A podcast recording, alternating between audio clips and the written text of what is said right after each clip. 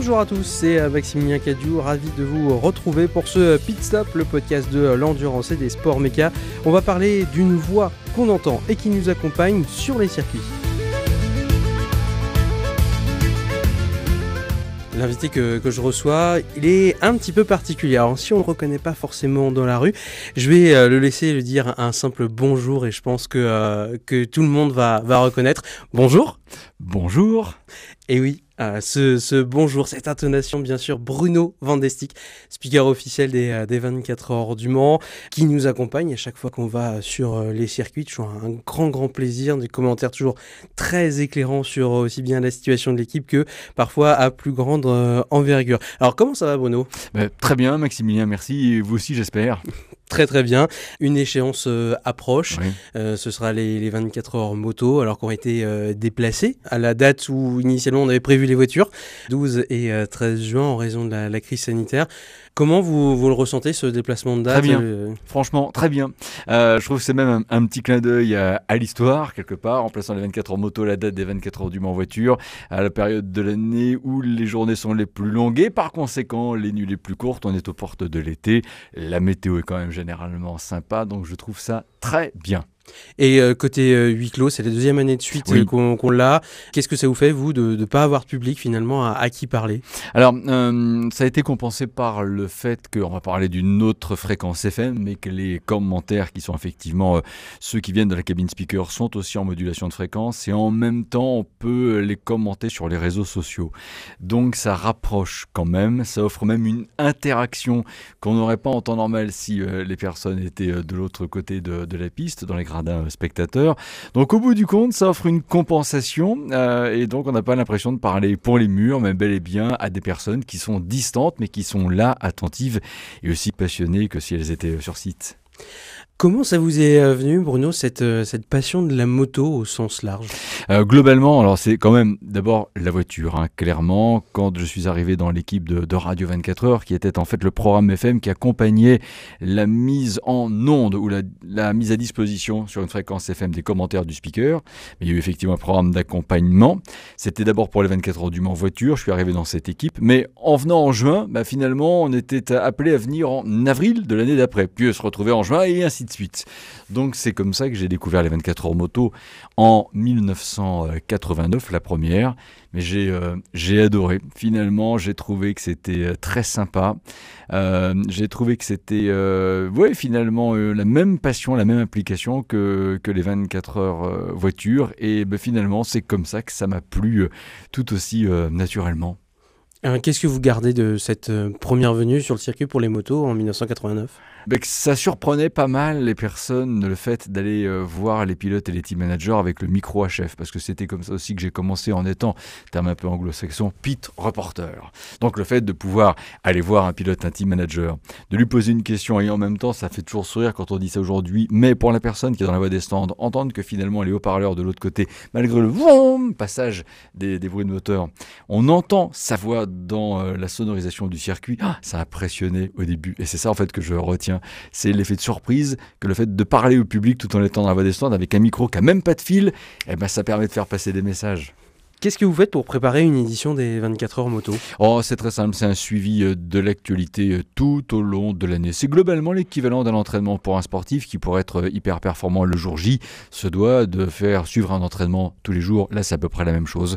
Suivre l'actualité, les réseaux sociaux, les résultats sportifs, regarder les sites internet des, des équipes, des constructeurs, parfois aussi des, des pilotes, parce que voilà, c'est toute une actualité qu'il faut suivre dont il faut s'imprégner pour être euh, bah, finalement percutant le, jour J.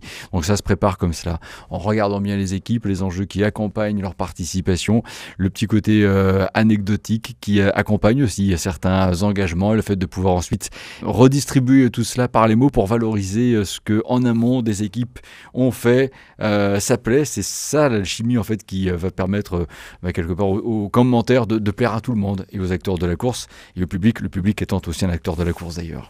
Alors justement, quels sont les, les ficelles un petit peu du, du, métier? Comment on se dit, bah tiens, cette info-là, je vais la retenir, cette info-là, je peux la donner à ce moment-là, tout en gardant un œil euh, sur ce qui se passe sur le circuit?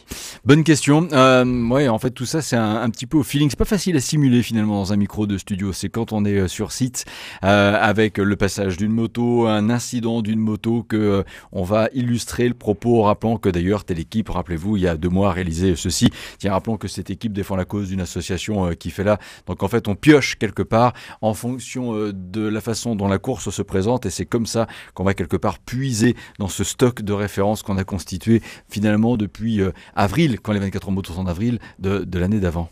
Au, au, fil de toutes vos, vos, participations, forcément, vous voyez des, des pilotes, des membres d'équipe, etc. Quelle relation vous, vous avez avec eux? J'imagine qu'il y a un peu, un peu d'amitié qui, oui, qui oui, se crée au, tout au fil C'est vraiment la, de la camaraderie. Amis avec tout le monde, ennemis avec personne même si sur le circuit on, on a cette euh, on, on, a surtout les ah ouais. supporters Suzuki et Kawasaki. Ah mais absolument, sont, mais euh... sur le principe on doit satisfaire euh, tout le monde. Ouais, tout à fait. Autant parler de Kawa, euh, pas de pas de parti pris. D'ailleurs c'est vrai que sincèrement en moto j'en ai pas. Bon évidemment quand il y avait Dominique Mélian on a toujours un petit faible pour lui, mais il y avait des personnages très charismatiques comme Christophe Guyot, comme l'est aujourd'hui pleinement Gilles Staffler. on peut pas non plus rester insensible à je dirais à l'extraordinaire engagement en l'endurance de Louis Rossi, parce qu'il y a quelque temps, il y a certaines personnes, sincèrement, tiraient dessus un petit peu à boulet rouge. Aujourd'hui, c'est un pilote d'endurance de pointe et en plus de ça, un excellent commentateur, euh, consultant, média. Donc voilà, effectivement, tous ces personnages-là, ben, on les apprécie pour tout ce qu'ils sont, mais sur le principe, en tout cas au micro, pas de euh, parti, pas de parti pris. Je me vois jamais dire ouais, super, la Suzuki gagne. Oh là là là là, tant mieux, la BMW abandonne. Jamais je dirais ça. Et là, du coup, on l'a, on l'a en fait s'il le faut. Dans une édition de 24 heures moto, euh, qu'est-ce qui vous marque le plus? Quel, est le moment que vous, que vous retenez euh, chaque année? Ah, Il y en a plusieurs. Euh, il faut savoir que toute la cérémonie d'avant-départ, et finalement, si vous me posiez la question dans la perspective des 24 heures du Mans voiture, je vous ferai la même réponse. J'adore tous les moments. Le, globalement, le H-90 minutes avant départ. Je trouve que c'est génial ce qui se passe. Quand euh, on fait chanter la Marseillaise au ça public, on va laisser de côté le huis clos, ça s'adresse les poils sur les bras, c'est extraordinaire. Après, il y en a plusieurs. L'émotion même du départ, quand on rentre dans la nuit, les premières lueurs du jour, quand il est midi le dimanche, on se dit allez, euh, pour une arrivée à 15h encore, 3 heures à tenir, ça puise dans les organismes. Et puis quand arrive le drapeau à damier, quand arrive la cérémonie de podium, voilà, c'est toutes ces euh, séquences-là qui, euh, qui marquent ça puise dans les organismes des pilotes, des membres d'équipe, oui. mais aussi dans, dans, le vôtre, parce ah que oui. à chaque fois qu'on est sur, un, sur le circuit ou presque, euh, c'est votre voix qu'on qu entend avec ceux qui vous accompagnent, mais vous êtes celui qui fait euh, quasiment euh, 24 heures. Comment on fait pour non, tenir? euh, Alors je dors quand même la nuit, hein, c'est obligatoire. Euh, je ne fais plus en fait de nuit depuis 1993, tiens au passage. Ouais. Parce que c'est peut-être que je pourrais encore le faire, mais c'est pas conseillé globalement. Après, à la question comment on tient, parce que si euh, j'ai une courte nuit, globalement de 1h30 jusqu'à de, de 2h à 6h du mat, donc ça fait 4 heures de, sommeil, la prise, moi j'arrive en studio, en tout cas dans la cabine speaker le samedi matin à 7h, parce que je veux surtout pas perdre de temps dans les embouteillages. Et euh, j'en repars une fois que tout est rangé, conférence de presse faite, c'est-à-dire vers 17h30, 18h. Bon, allez, on va laisser, on va aller jusqu'à 15h30 avec la clôture des cérémonies de podium. Euh, une bonne alimentation, pas plus manger que d'habitude, mais surtout bien manger. Ça, c'est hyper important. Un peu de corticoïdes, ça le fait bien. Du café, mais voilà, c'est tout pas de pas de surexcitant, euh, peut-être éventuellement une à deux boissons énergisantes, ça peut faire du bien, mais pas trop en abuser.